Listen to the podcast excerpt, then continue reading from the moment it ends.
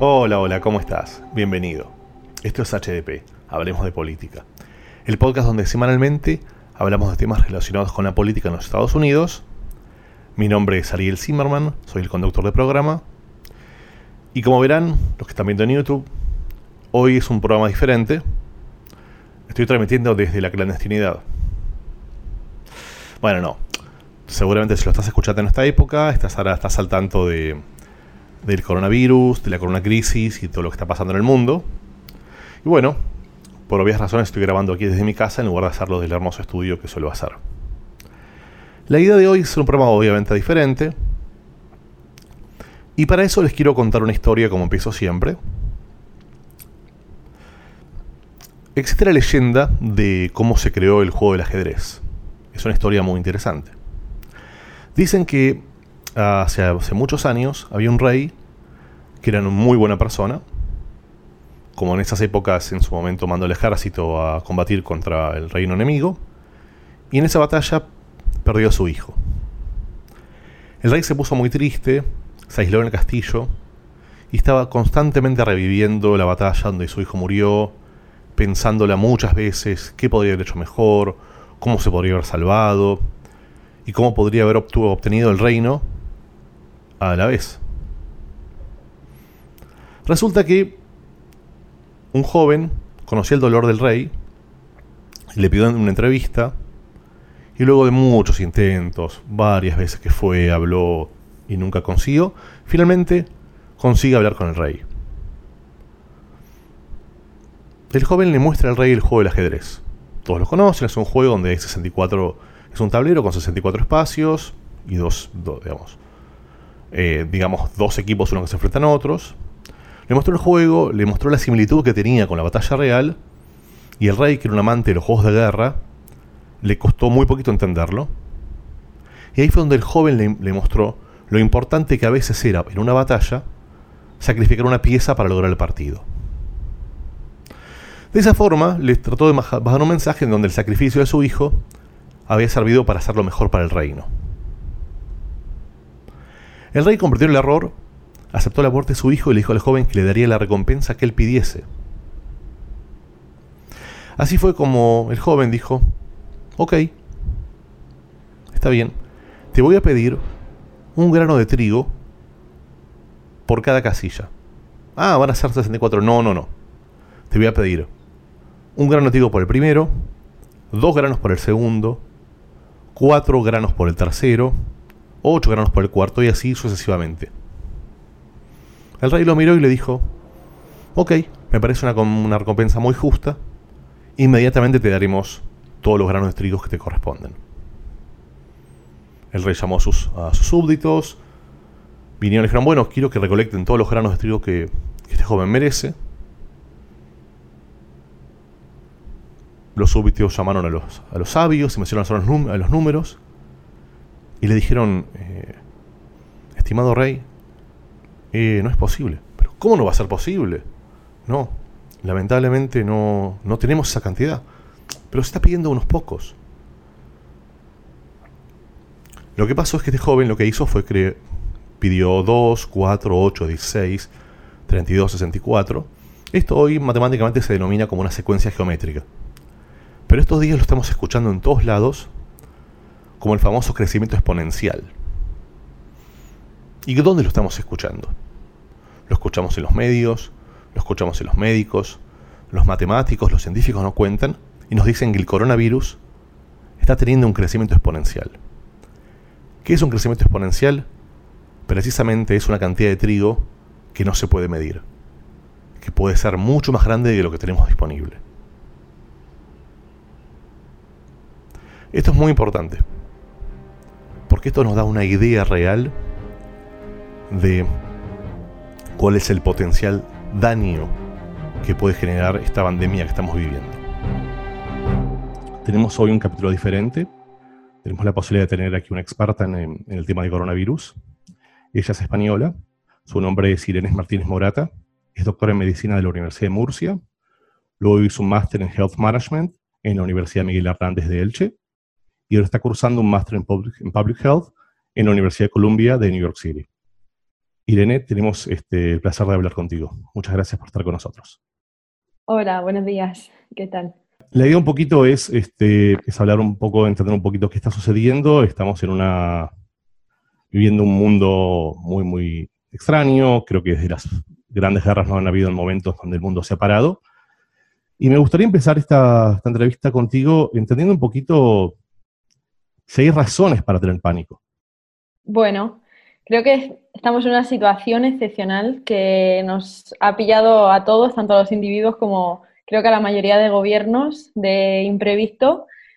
Y bueno, ya está declarado por la OMS desde hace varias semanas, es una situación de pandemia mundial. Esto quiere decir que existe esta enfermedad, que es el coronavirus, que hoy sabemos que se originó en algún momento en, el mes de noviembre en la zona de China y a partir de ahí se, ha ido extendiendo hasta que se ha llegado al punto en el que la transmisión eh, se hace de manera continua en numerosas comunidades y ya ha pasado a las barreras nacionales y, ha pasado a convertirse en una pandemia internacional. Sin duda es una situación que no tiene muchos precedentes, al menos en el mundo que las nuevas generaciones e incluso nuestros abuelos han conocido. Em, estoy leyendo que ya existen muchos famosos que están, este, han tenido la enfermedad.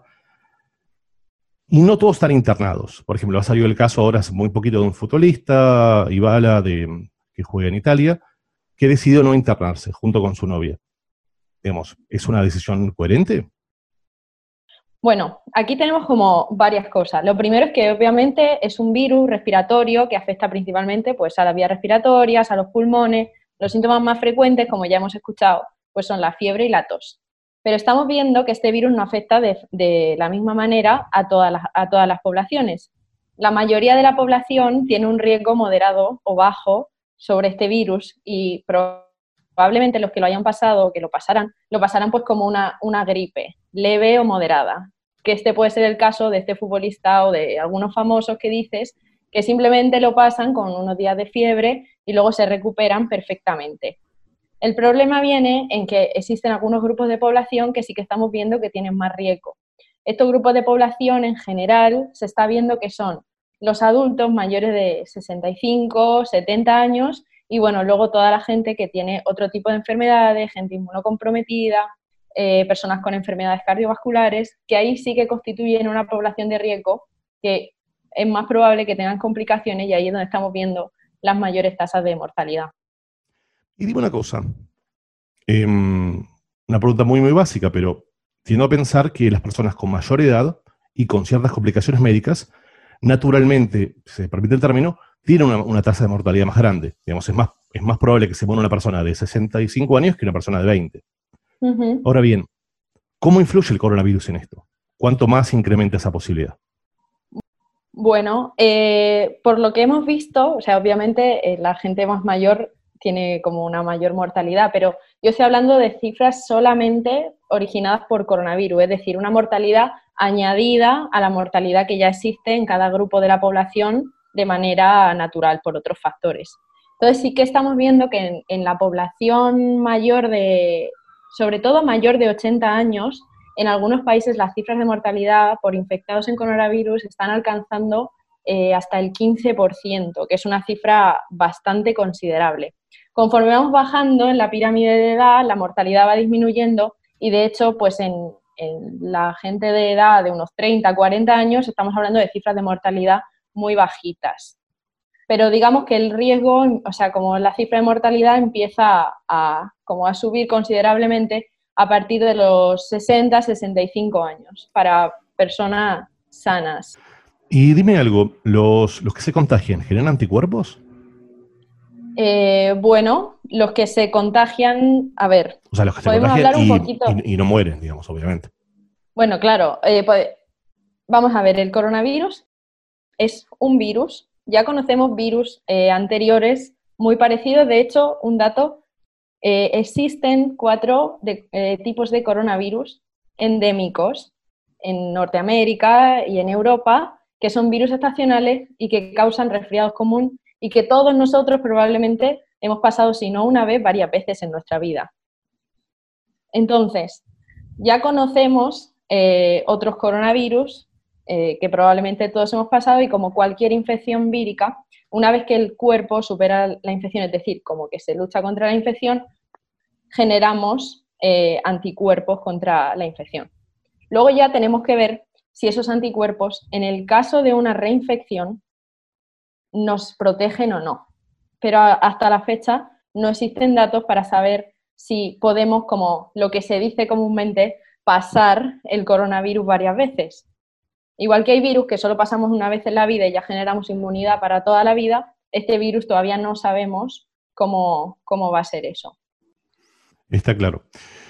Em, el virus comenzó, como dijiste hace un ratito, en China, luego se expandió por diversos países, y sin embargo, a ver, acá este, peco de tocar de oído, pero supongo yo que la, cantidad de, movimiento de personas que hay desde China hacia Estados Unidos, hacia Europa, es muy grande.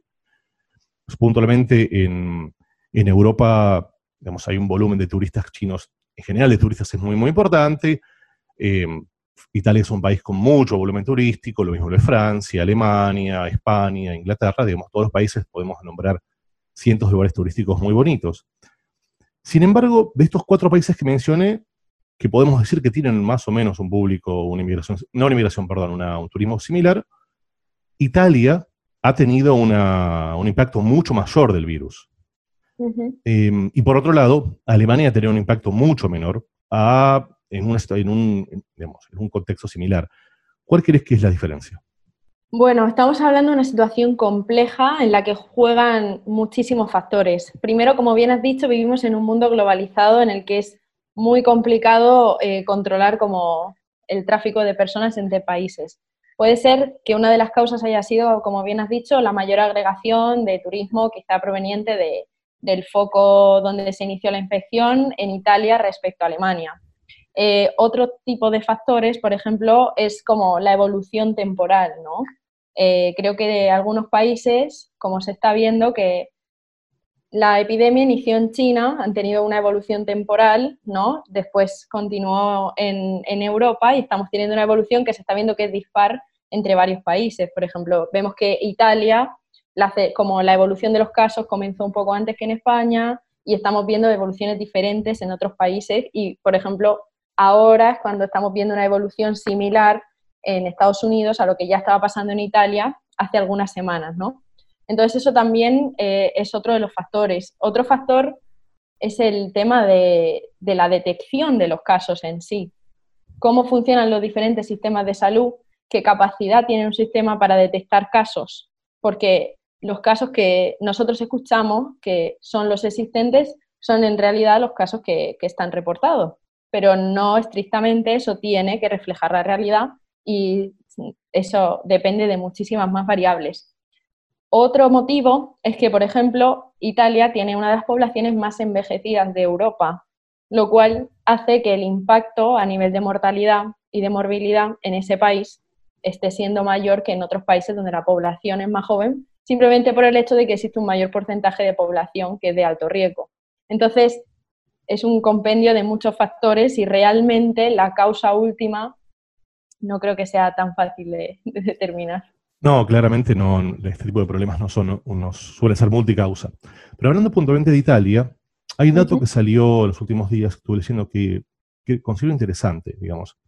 Si bien este, la salud pública en general en Europa es, este, es muy, muy buena, hay un dato que estuve leyendo de, que desde la presidencia creo que fue hace más o menos en los últimos cinco o seis años, en Italia, digamos, por diferentes, por diferentes este, ajustes económicos, fueron perdiendo casi 40.000 casi 40 profesionales de la salud, médicos, enfermeros, fueron perdiendo su empleo en, puntualmente en Italia. Y esto no ha sucedido, por ejemplo, en Alemania, no ha sucedido en otros países. Entonces, ¿tú crees que, mm, que alguna razón por la cual, no sé si el término colapsar aplica o no, pero alguna razón por la cual los sistemas de salud de Italia puntualmente eh, no está funcionando de la misma manera que en Alemania, ¿tendrá que ver con la, con la reducción del presupuesto a, salud?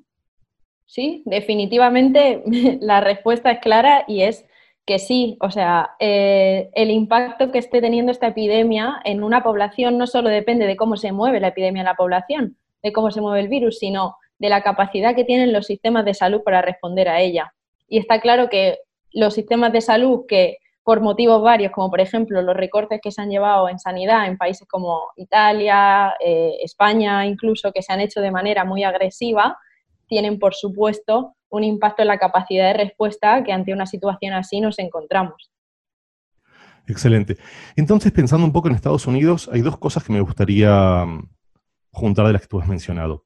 Primero, bueno, obviamente este es un podcast en español, eh, por lo cual estamos apuntando a los, a los hispanos, a los hispanos, a los, a los latinos en Estados Unidos. Y una característica que junta, que reúne esta población es, por general, son las viviendas eh, multifamiliares.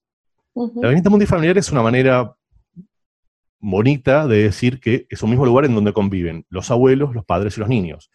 Y es muy habitual en ciudades grandes en donde son los padres quienes tienen que salir a trabajar y muchos de los abuelos se quedan en la casa cuidando a sus nietos. Esto que podría ser algo muy romántico y muy eh, y culturalmente muy interesante, desde el punto de vista médico, asumo que en estos momentos en donde se está, se está propagando esta enfermedad y como tú has mencionado, es una enfermedad que, si bien los niños pueden contagiarse, pero quienes la, pasen, la pasan peor son los, son los adultos, y perdón, los adultos mayores, esto puede impactar de forma muy fuerte a la comunidad latina, ¿no crees? Claro, por, eh, por supuesto. Sobre todo si, de momento, si se mantienen las dinámicas sociales de que la gente sigue haciendo vida normal mientras que existe una transmisión en la comunidad. Obviamente, aquellas familias en las que uno de, vamos a ver, esta es una enfermedad que se transmite por el contacto directo entre personas. Si tenemos a una familia completa de cuantos más miembros, en el momento en el que una persona esté infectada, la probabilidad de esos miembros de la familia es muchísimo mayor que de, padecer también la enfermedad. Si nos encontramos con núcleos familiares en los que conviven tanto los niños, que además estamos viendo que los niños eh, pueden pasar la enfermedad de una forma muy leve, que incluso no podamos ni siquiera detectar que están pasando esa enfermedad en contacto con personas de riesgo, totalmente esto sí que aumenta las probabilidades del contagio a personas de riesgo. También es cierto que para eso es importante las políticas que ahora se están llevando a cabo, no sé exactamente allí donde en, Florida cómo lo estarán haciendo, pero el distanciamiento social es muy importante porque la persona que se expone no solo se está exponiendo a ella misma, sino a toda su familia. Entonces, por eso es muy importante eh, que, la, que la gente acate estas políticas de distanciamiento social, porque no es que las autoridades le estén diciendo a la gente que se quede en casa porque sí, sino porque realmente hay una necesidad y no solo hay que hacerlo por uno mismo, sino por proteger al resto de la familia. Ayer leía un amigo mío que vive en España, eh, vive un poquito fuera de, a las afueras de Barcelona, que estaba quejando, decía, pero a ver, la realidad es que la salud, digamos, yo para mi salud necesito poder salir a correr, necesito despejarme mi cabeza. ¿Y cuál es el riesgo de que yo salga a correr por la montaña donde no hay nadie, donde no me junto a nadie? ¿Por qué no lo puedo hacerlo? ¿Qué le responderías? Bueno, porque me doy, eh, hay que darse cuenta de que incluso los más pequeños actos que, que creemos que son totalmente inocuos pueden tener consecuencias negativas. Por ejemplo, en el momento en el que una persona sale de casa, eh, cuando alguien sale de casa, primero tocas el pomo de la puerta, el ascensor, coche. Eh, sabemos que el virus puede permanecer en las superficies hasta tres días. Es decir, una persona contagiada que haya tocado una superficie metálica o de plástico puede contagiar a otra persona que toque esa superficie hasta tres días después. Nadie está exento del riesgo. Entonces creo que es una cuestión de protegerse a uno mismo por el riesgo propio que uno puede estar adquiriendo sin darse cuenta y también es una cuestión de responsabilidad con el resto de la sociedad, porque ahora mismo eh, la única forma que tenemos de parar esta epidemia que puede tener consecuencias nefastas para la población mundial es que nosotros, es decir, la población joven que tiene bajo riesgo, eh, se responsabilice y haga lo que pueda en las medidas de salud pública para proteger al resto de población para la que sí que existe un riesgo real. Entonces, dada que es una tampoco hay que alarmarse, esto es una situación temporal de emergencia y creo que actuar con responsabilidad durante los meses o el tiempo que dure este, esta medida de salud pública es más importante que quizás salir a dar un paseo, salir a tomar el aire, creo que eso puede esperar, pero en cambio la salud no. Y hablando de la salud y puntualmente de salud pública, em, se sabe que hay una diferencia muy importante entre la concepción de salud que tenemos aquí en Estados Unidos con la que tienen muchos otros países, digamos. Yo vengo de Argentina, Argentina tiene un concepto de salud pública muy similar al de España, y en general difiere mucho de Estados Unidos. Em, puntualmente, en este momento que tenemos, tenemos una pandemia, ¿cuál crees que es el rol de la salud pública y de la salud privada? Bueno, eh, sin lugar a dudas, Estados Unidos tiene un modelo muy diferente a los modelos que tenemos en Europa o en otros países latinoamericanos, como dices Argentina. Hay, que, hay una cosa que hay que tener clara. En Estados Unidos, el Universal Health Coverage, es decir, el acceso universal a la sanidad, no existe. Y eso es un punto base eh, por el cual, a partir del cual derivan muchísimas diferencias y que yo creo que esas diferencias se, se van a hacer palpables durante esta epidemia, porque durante esta epidemia se están poniendo muy a prueba todos los sistemas de salud. Como bien decías, estamos viendo que probablemente los recortes que se han llevado en sanidad en algunos países en los últimos años están teniendo consecuencias negativas en la respuesta. ¿Cómo se va a vivir la respuesta a esta pandemia en Estados Unidos? Aún no lo sabemos. Lo que sí que sabemos es que Estados Unidos tiene un sistema de salud que no es universal hasta ahora y bueno, hemos escuchado en los últimos compadecencias del presidente Trump que iban a hacer accesible el cuidado de urgencias y el acceso a tratamientos de coronavirus para todos los pacientes. Vamos a ver si esto es una realidad. Si esto es una realidad, entonces estaríamos hablando de una situación temporal en la que sí que exista esa cobertura, pero en condiciones normales no, lo cual, en mi opinión, le da muchas limitaciones al sistema americano a la hora tanto de detectar como de tratar los casos. Lo que has dicho creo que es interesante el tema de detectar. Vuelvo a algo que habías hablado antes, pero no quiero dejarlo pasar. Em, una de las, de las razones que estuve leyendo por las cuales en Alemania ha funcionado muy bien es por el volumen de test disponibles. Em, en muchos países se está diciendo que la cantidad de test que tienen son muy, son muy pocos, y aquí en Estados Unidos salió una noticia, ahora, ahora están empezando a ser gratuitos, pero al principio costaban eh, cientos de dólares los test.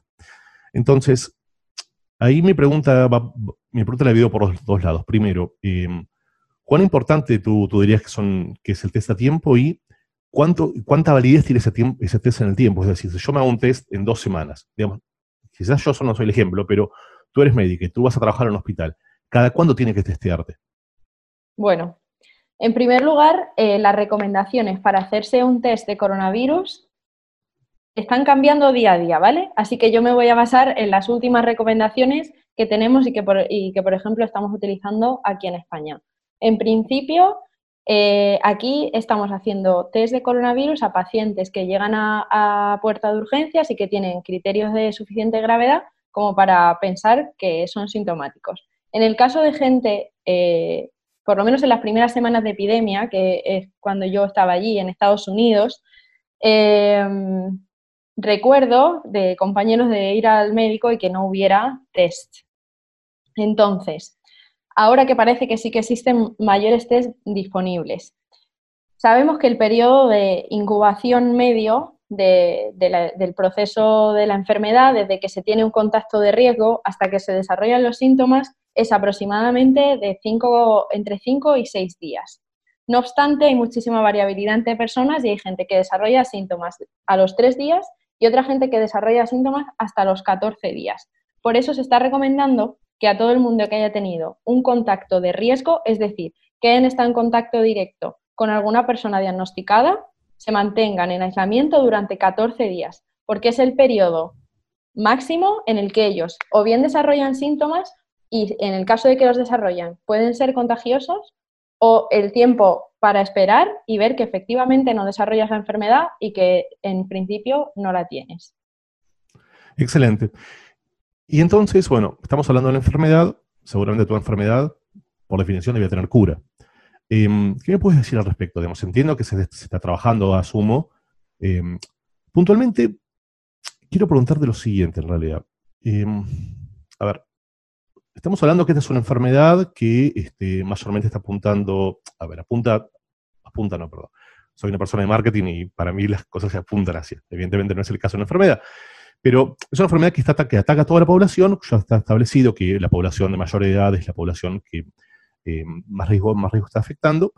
Y en una gran parte de esa población de riesgo, o mejor dicho, en una, parte pequeña, pero muy, muy poderosa, está apuntando a personas que tienen este alto poder adquisitivo y que tienen mucho poder. Entonces, mi pregunta es, seguramente tú, como médica me puedes decir muchas enfermedades que hasta, incluso en, probablemente en 2020 haya matado más personas, pero tú crees que gran parte de la razón por la cual está, tiene esta prensa, tiene esta exposición y está, está generando lo que está generando el mundo, es porque es una enfermedad nueva o, o, porque es una enfermedad que apunta o que puede alcanzar a personas que normalmente no son alcanzadas por enfermedades. Estoy hablando de personas con mucho poder adquisitivo o personas con mucho poder en general. Bueno, eh, pienso que es una enfermedad que igualmente, aunque no hubiera afectado a, personas con alto poder adquisitivo, habría tenido una gran repercusión mediática por el alcance que está teniendo y por el volumen de casos que estamos viendo en cortos periodos de tiempo. El hecho de que sí que esté afectando a gente de alto poder adquisitivo nos tiene que hacer ver el alcance que está teniendo en el volumen de casos. Y entiendo que sí que este tipo de casos está ayudando a dar una visibilidad y lo que sería lo más correcto es que estas personas hicieran uso de su imagen pública para incentivar y concienciar al resto de la población de las medidas de salud pública que son necesarias para evitar la transmisión. Y eso es algo que algunos sí están haciendo, pero que de otros eh, se, podría, se podría echar en falta. Y dime una cosa, ¿cómo son este, mm, digamos, supongo que se está trabajando en un proceso de, vacuna? ¿Cómo es el proceso de, mm, eh, ¿cuál, ¿cuál, es el protocolo estándar, en este caso, para, la aprobación de una vacuna? Para hacer una vacuna, bueno, el caso es que eh, no tenemos vacunas contra coronavirus, nunca se ha hecho una vacuna contra coronavirus, entonces no, no, podemos, no podemos hablar de una vacuna, por ejemplo, tenemos, una, tenemos vacunas contra la gripe, cada año se hace una vacuna nueva contra la gripe, ¿no? Pero esa vacuna se tarda pocos meses en desarrollar. ¿Por qué? Porque la base de la vacuna ya existe. Entonces, lo único que tenemos que hacer es adaptar esa vacuna a los diferentes serotipos de la gripe. En el caso de coronavirus, este proceso empieza de cero, porque nunca se ha hecho una vacuna contra coronavirus. Entonces, el proceso es complejo y la duración de tiempo es variable. Yo las últimas estimaciones que he escuchado, eh, empecé escuchando estimaciones de un año y medio, ya veo estimaciones de ocho meses pero es un, periodo, es un proceso largo porque primero tenemos que entender cómo funciona el virus, cómo infecta las células, cómo el organismo se defiende y luego tenemos que encontrar cómo podemos parar eso y, además cómo eso a partir de eso podemos fabricar una vacuna que permita la inmunidad, si es posible, a largo plazo. Pero todavía hay muchas características en sí del virus que están en investigación, hay grupos de todo el mundo haciendo investigación, pero aún así es una carrera eh, que necesita tiempo porque esto es una cosa sin precedentes. Entonces, eso, las estimaciones que yo he oído, las últimas, van por ahí. Sí que he oído noticias de que eh, hay algunas vacunas que están empezando a funcionar en, en algunos animales y así, pero que yo sepa no son noticias de momento contrastadas, sí que sé que hay muchos grupos internacionales trabajando en ello, así que probablemente pronto tendremos algún tipo de noticia oficial. Bueno, hablando de vacunas, em, me surge la idea de preguntarte em, cuál es tu opinión profesional sobre estos movimientos tan, este, tan hipsters de esta gente que no cree en las vacunas. Bueno, creo que el movimiento antivacunas, que estaba teniendo un crecimiento exponencial en los últimos años, puede darse a sí mismo la respuesta con esta epidemia, ¿no? Eh, ahora mismo el mundo entero está buscando la solución a esta epidemia en una vacuna y eso es un argumento irrefutable para el hecho de que las vacunas desde hace años salvan vidas y espero que sigan salvando vidas. Así que si otra una cosa que podemos sacar de esta epidemia es ver que es los fundamentos de ese, de ese movimiento antivacunas son totalmente nada científicos y que provienen de la completa ignorancia del fundamento científico de las vacunas y del alcance que podría tener no tener estas vacunas, sobre todo en primer mundo. Sí, sí, estamos este, claramente de acuerdo. Em, dime una cosa, hablemos un poquito del, tratamiento que tiene hoy el coronavirus. O sea, hablamos de qué es la enfermedad, me contaste un poquito de, las vacunas recién, del proceso que es. Y cuéntame un poquito cómo es el tratamiento que se está dando hoy a los enfermos con, coronavirus. Bueno, eh, actualmente se están probando varios tratamientos. A ver, el coronavirus es una infección viral, por lo cual, de primeras, no podemos utilizar antibióticos contra una infección viral, que eso es algo que eh, es probable que mucha gente se pregunte por qué no estamos usando antibióticos, porque contra un virus no se pueden usar antibióticos. Entonces, se están probando varios tratamientos. Eh, ya hay un tratamiento que vi un artículo ayer de que estaban combinando hidrocloroquina con acitromicina para como la mayoría de los tratamientos y que estaba teniendo buen efecto y estaba mejorando la mortalidad. En cambio, todos estos estudios de momento se están haciendo con muestras de pacientes muy pequeñas, entonces hasta que esto se pueda generalizar va a haber también un, proceso. La mayoría de tratamientos se basa en el soporte, soporte respiratorio eh, de los pacientes que tienen los casos más graves, tratamiento sintomático, como puede ser pues, con el paracetamol, con el ibuprofeno, tratamiento de la fiebre, y luego sí que control de las posibles sobreinfecciones, es decir, aquellas personas que además del virus se sobreinfecten con una bacteria y, en principio el tratamiento se basa en eso. Y luego sí que se están utilizando algunos tratamientos biológicos antivirales que, por así decirlo, se utilizan para ayudar al sistema inmune del propio cuerpo a eliminar el virus. Te quiero preguntar, eh, digamos, como hablamos hace un ratito, digamos, están habiendo muchísimos mitos urbanos, muchísimas este, expertos en WhatsApp que andan dando soluciones. Entonces, no, no, no te voy a pedir que me respondas una por una porque sería una pérdida de tiempo, pero sí quiero entrar en algunos mitos urbanos que andan dando vuelta, como que esto es una, guerra bacteriológica, como que esto fue un virus eh, desarrollado por el humano para andar a saber qué. ¿Cuál es tu, tu punto de vista al respecto? Bueno, en primer lugar me gustaría dar un consejo, porque yo también estoy recibiendo muchísimas cadenas de WhatsApp con un millón de tratamientos y remedios eh, que no están contrastados y bueno, cualquier persona que quiera saber si alguna de la información que recibe por el móvil es cierta o no, por suerte o por desgracia, actualmente tenemos muchísimos recursos oficiales a los, que recurrir. Entonces, si alguien recibe una información que no sabe si es verdad o mentira, solo hay que meterse en Google, entrar en las páginas web oficiales de CDC, de la OMS, de los diferentes gobiernos de los países donde se encuentren. Ahí les aseguro que van a encontrar el 90% de la información que va a responder a las preguntas.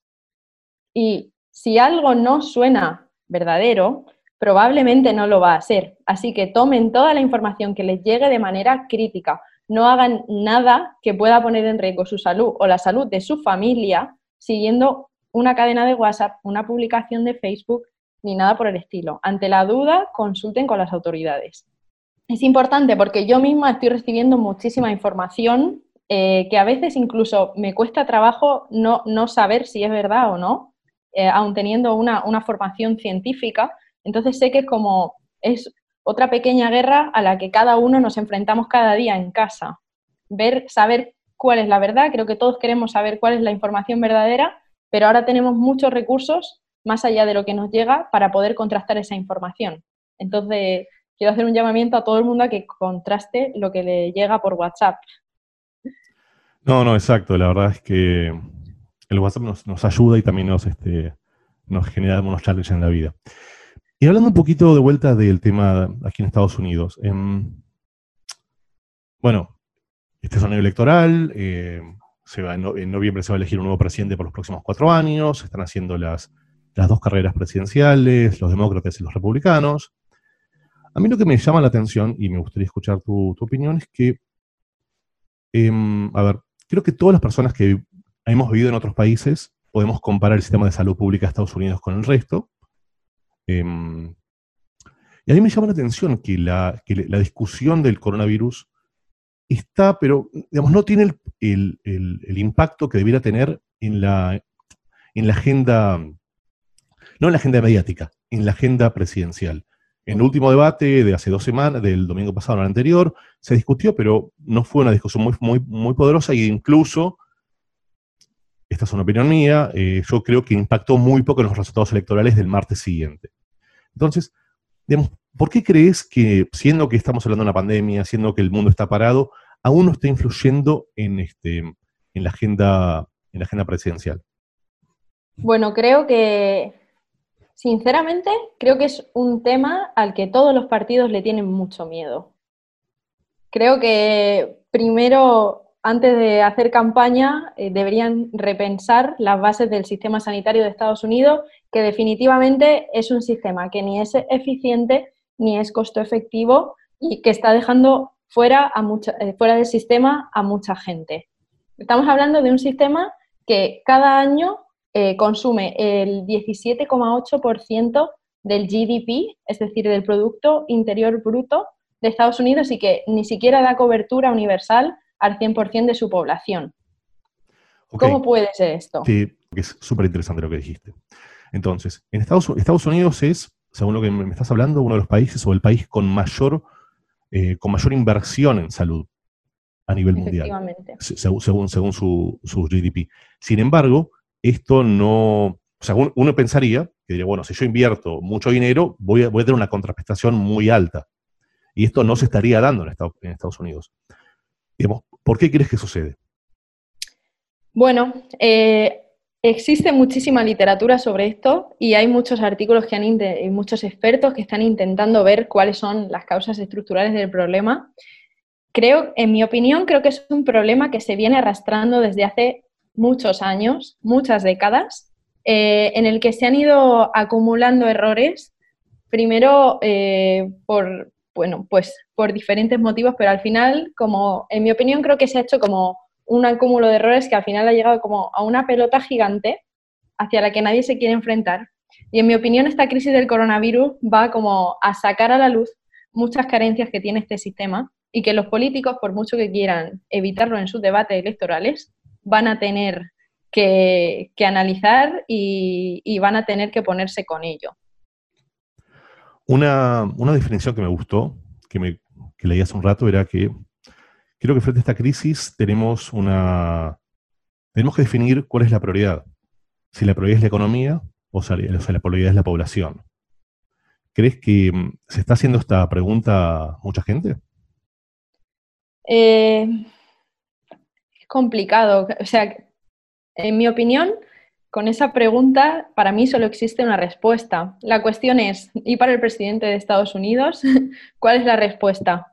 Sin duda, muchos países eh, han intentado, como hasta el, hasta el último momento, hacer prevalecer su economía, pero al menos en Europa hemos visto que la respuesta está clara. Cuando la cosa se ha puesto seria, eh, lo que prevalece es la salud, los derechos humanos y frenar esto. Creo que en Estados Unidos también se están tomando muchas medidas precoces para evitar que la pandemia se extienda hasta niveles eh, inesperados. No obstante, ¿hasta dónde están dispuestos a llegar? Esa es una buena pregunta y ojalá tuviera la respuesta. Bueno, creo que, creo que el tiempo nos va a dar la respuesta. Ojalá que, ojalá que podamos resolver este tema lo más pronto posible y que impacte lo menos en, eh, en, la, salud. Lo que no hay ninguna duda es que la corona crisis eh, en la economía va a impactar y eso de algún u otro modo nos va, nos va, a pegar, nos va a pegar a todos. Eso está claro. A mí me gusta ver esto, esta crisis como a nivel del sistema sanitario estadounidense. Creo que dentro de todo este, este proceso existe una oportunidad para que los políticos piensen cuáles son las bases de ese sistema, cuáles son las prioridades y cuáles son los errores para que si en algún momento tenemos que volver a enfrentarnos a una situación así, el sistema esté preparado, preparado para dar cobertura a todo el mundo independientemente de su nivel socioeconómico. Eh, creo que eso es muy importante y creo que es un buen momento para que vuelva a salir el debate sobre Universal Health Coverage en Estados Unidos. Excelente. Eh, mira, me gusta, siempre me gusta cerrar esta entrevista con, con dos preguntas. Una la respondiste ya, pero me gustaría que seas un poquito más extensa, o no más extensa, más directa, es ¿cómo sugerís que nos informemos cuando tengamos dudas respecto a este, tema del coronavirus?